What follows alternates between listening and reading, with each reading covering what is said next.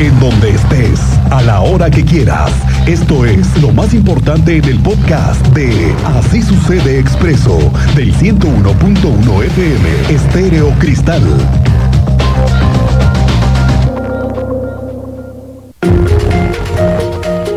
A partir de esta tarde el centro histórico estará cerrado hasta el término de las fiestas patrias, así que el cierre de varias arterias principales del centro va a ocasionar que se colapse lo que no es del primer cuadro, ¿sí me entiende?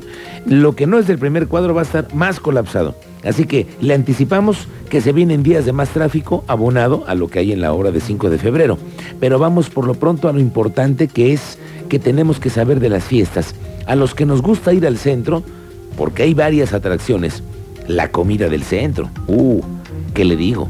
La fiesta y la ceremonia protocolaria del grito de independencia, que por cierto me dicen que están en el ensayo, ¿eh? Están ensayando. Obviamente es el segundo grito del gobernador Curi. Entonces, es un momento para todos los gobernadores, cuando los he entrevistado me dicen que es de los momentos más difíciles para los gobernantes porque es cuando toman el pulso de cómo se encuentra el humor social. Y este es un momento bien interesante que hay que observar en el segundo grito de independencia del gobernador Curi. Recordando que tiene en este momento obra en proceso, proceso de renovación en el transporte, muchísimos factores que influyen en el humor social. Pero al final es la fiesta de los mexicanos y vamos todos a festejarlo. Vamos todos a darle una buena cara a esta fiesta, porque regresamos todos ahora, le digo, entonces, la comida del centro, la fiesta, la fiesta que tienen organizada, que es un bailongo que tiene a Lucero, entonces, pretextos hay, más que es viernes y de quincena. Se antoja el plan. Entonces, ¿qué sí se puede y qué no se puede? Por lo pronto la secretaria de Gobierno Guadalupe Murguía pidió como autoridad que es que aunque ya no existe esto de la ley seca, Obviamente ya tiene años que no existe desde la pandemia, pero por lo pronto que no abusen de las fiestas. Tú sabes más de lo que sí se puede y de lo que no se puede, porque hay un cerco de seguridad también para la zona de Palacio de Gobierno y sus alrededores por ahí del viernes por la tarde. Cuéntanos, Andrea Martínez, ¿cómo te va? Buenas tardes.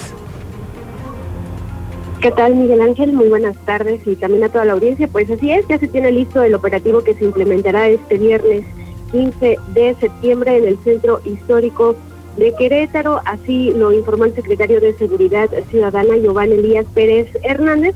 Esto, eh, bueno, pues justamente con motivo de la ceremonia del grito de independencia que se llevará a cabo en Plaza de Armas y que bueno pues encabezará el gobernador del estado Mauricio Curi González. Y bueno, el secretario estatal apuntó que se contará con filtros en los accesos a esta plaza, en donde bueno se revisará que los asistentes, que se estima eh, sean aproximadamente de cuatro mil personas, bueno pues no ingresen con armas, sustancias tóxicas y o metales. Escuchemos esta información que nos compartió respecto al operativo de seguridad del secretario de Seguridad Ciudadana pues vamos a tener eh, unos puntos de inspección donde vamos a, estar revisando todo, ¿no? básicamente metales, sustancias tóxicas y demás.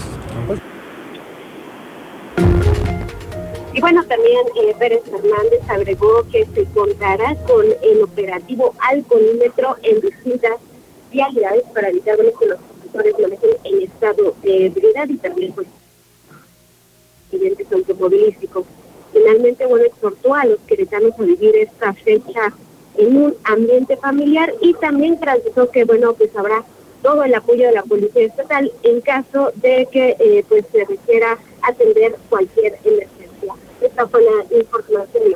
Gracias, Andrea Martínez. Estamos pendientes de todo lo que vaya a ser en el grito de independencia. Además, le tendremos una cobertura el próximo viernes antes de la ceremonia. Ahora, vamos a darle un aplauso un aplauso para todos los que están tomando conciencia y van a evitar la pirotecnia.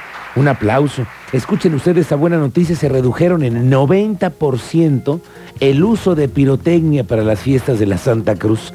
Fray Antonio Miranda detalló que esto fue por instrucción de la Coordinación de Protección Civil para prevenir accidentes, por lo que de 30 gruesas de cohetes que se utilizan para los novenarios, la festividad las procesiones. ¿Qué cree? Solamente van a ser cuatro gruesas las que se van a poner quemar. La quema de castillos solo se va a realizar el 14 de septiembre. En años anteriores se quemaban dos castillos, ¿eh? los días 13 y los días 14. Lo que se tradujo en un ahorro, ya que el, castillo además les cuesta casi 60 mil pesos. La gruesa de cohetes tiene un costo de 1.500 pesos. Entonces, a los de la Cruz, un aplauso, por favor, porque a ellos y a todos quienes están integrando estas decisiones hay que aplaudirles porque muchos que somos poseedores de mascotas decimos gracias. Y otro más porque en corregidora, como ya es ley, ahí ya no se puede tronar cohetes por cualquier fiesta. Y aunque lo puede eh, pues ameritar por ser Día de la Independencia, allá el presidente municipal de Corregidora, Roberto Sosa, confirmó que ellos no van a quemar pirotecnia. Está regulada la pirotecnia en horarios, en, horarios y en cantidad. Y también tenemos un tema de responsabilidad.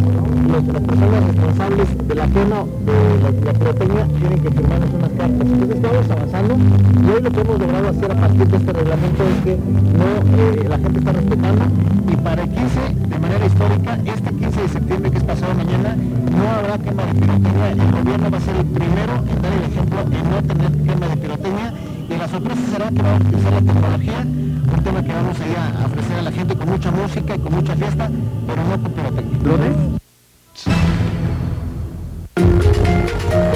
Pues qué bueno que en Corregidora ya se tomaron estas medidas. Qué bueno, vamos a ver el cambio y además cómo lo siente la gente, ¿no?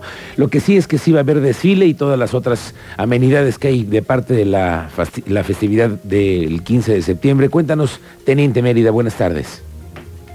Muy buenas tardes, Miguel Ángel. Buenas tardes a nuestra audiencia. Platicarles que ya está todo listo para el desfile del 16 de septiembre aquí en Querétaro y ya con ensayos desde el mes de agosto. Así nos lo detalló el mayor José Manuel Molina Espinosa, es el jefe de la sección de personal de arrepentimiento y ayudantía del primer regimiento blindado de reconocimiento eh, aquí en la decimoséptima zona militar en este desfile van a participar alrededor de 2.000 personas y 193 vehículos. La presencia de escuelas, grupos de pentatlón y varias instituciones gubernamentales. En esta ocasión, tanto los uniformes como los vehículos serán de color verde olivo, siguiendo una nueva instrucción de la Secretaría de la Defensa. De recuerdo, el desfile se llevará a cabo en la avenida Zaragoza, desde Nicolás Campa hasta Luis Pasteur, con un recorrido de aproximadamente un kilómetro y medio. La duración estimada del desfile será de dos horas y media a tres y contará con la participación de grupos especiales civiles y militares. Les doy detalles más adelante también, hablando de la pirotecnia, se aseguraron 155 kilos de pirotecnia pero te doy detalles más adelante, Miguel Ángel. Gracias, Teniente Mérida. Estamos pendientes también de los operativos que hay en las inmediaciones de los mercados, en los centros eh, comerciales, sobre todo también de los cruceros, en donde de pronto se aparecen ahí vendiendo pirotecnia. Ojo, ¿eh? Y además usted ya puede denunciar. Si usted sabe que en la tiendita de la esquina, de pronto los vecinos que ya traen pirotecnia casualmente y la están vendiendo ahí en la frutería. Todos lo sabemos. Quienes tengan ahí pirotecnia guardada, ahí debajo del agua, usted los puede denunciar. Llame al 911. Ahí están haciendo y recibiendo las denuncias por ahora. Bueno, estamos también a poco más de 15 días de que se rinde el segundo informe del gobernador Curi. Sabemos que después de esa fecha se vendrán ajustes en el gabinete que lo acompaña, algunos que pueden quedar fuera, pues porque no dieron el ancho y otros porque están alborotados por ser candidatas o candidatos. Ahí le van los que se perfilen. En primer lugar, la secretaria de gobierno, Guadalupe Murguía, que pretende ser candidata a presidenta municipal de Querétaro por el PAN. Ya ve que ahora es el tiempo de las mujeres. Y bueno, pues en Bona, ¿no? En sus planes y además como que se le alinean los astros. Y entonces ella presentaría su separación del cargo. Ahí se especulan varios nombres que quién pudiera llegar a la Secretaría de Gobierno. Martín Arango, por ejemplo, suena, ¿eh? el subsecretario de Gobierno, hoy pudiera ser una pieza, o alguien más del gabinete, o alguien más externo, ¿no? De esos presidentes municipales que también tienen suspiraciones y no van a hacer nada. Y los van a mandar a alguna parte del gabinete, creo yo, pero bueno, ahí le voy contando. Bueno, otro que se va seguro porque ya tiene las maletas hechas, tiene estrategas para todo y anda en plena campaña es Agustín Dorantes, el secretario de Desarrollo Social que se apunta para intentar ser candidato a senador también por el PAN. El PAN y la alianza, ¿no? Y vamos a ver si la alianza se los permite. Y suenan otros que pudieran moverse de posición. Antonio Rangel es uno, Paloma Palacios, la representante también de la Ciudad de México, es otro nombre que suena. El del secretario particular del gobernador, Josué Guerrero, que suena más todavía, para irse a corregidora de candidato a presidente municipal. Entonces, vamos, la decisión está por tomarse después de el informe.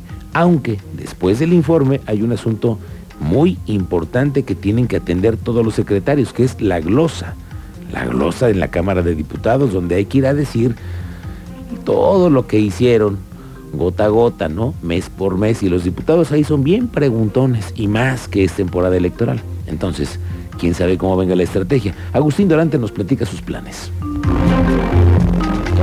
Están publicadas las reglas establecidas por el Instituto Nacional Electoral y por el Instituto Electoral del Estado de Querétaro. Habría que esperar a que los distintos institutos publiquen las reglas para saber las convocatorias propias del partido y con base en eso tomar las decisiones. Hoy seguimos concentrados en la Secretaría de Desarrollo Social, dando los mejores resultados. Y lo que se viene también es la llegada de los nuevos camiones de Crobús, que desde Europa y ensamblados ya en Colombia, están en camino a Querétaro para incorporarlos al carril de 5 de febrero, que le digo, ahí van en 75%, me dicen que va en la obra. Todavía le iremos dando cuenta de ello, por lo pronto son cosas que están en pendientes. Le quiero decir que el presidente López Obrador quiere comprar hospitales que fueron concesionados y son algunos que fueron concesionados en el pasado para dar servicios afiliados del ISTE y del Seguro Social. Hay varios de ellos. También se trabajan en hacer avalúos de los inmuebles y todo el equipo que tienen. Imagínese usted comprar hospitales viejos. ¿A quién se le ocurre? Pero el presidente tiene esas intenciones. Esto fue lo que dijo esta mañana. Vamos a hacer un avalúo, lo que vale tu hospital, con todos sus equipos, todo, todo, todo, todo. Y te lo pagamos. Y tú tienes ahí dinero para hacer cualquier otro negocio. Y te lo pagamos ya, en efectivo, no en abono, de chiquitos. Este, si te lo pagamos. Y quedamos como amigos y en santa paz.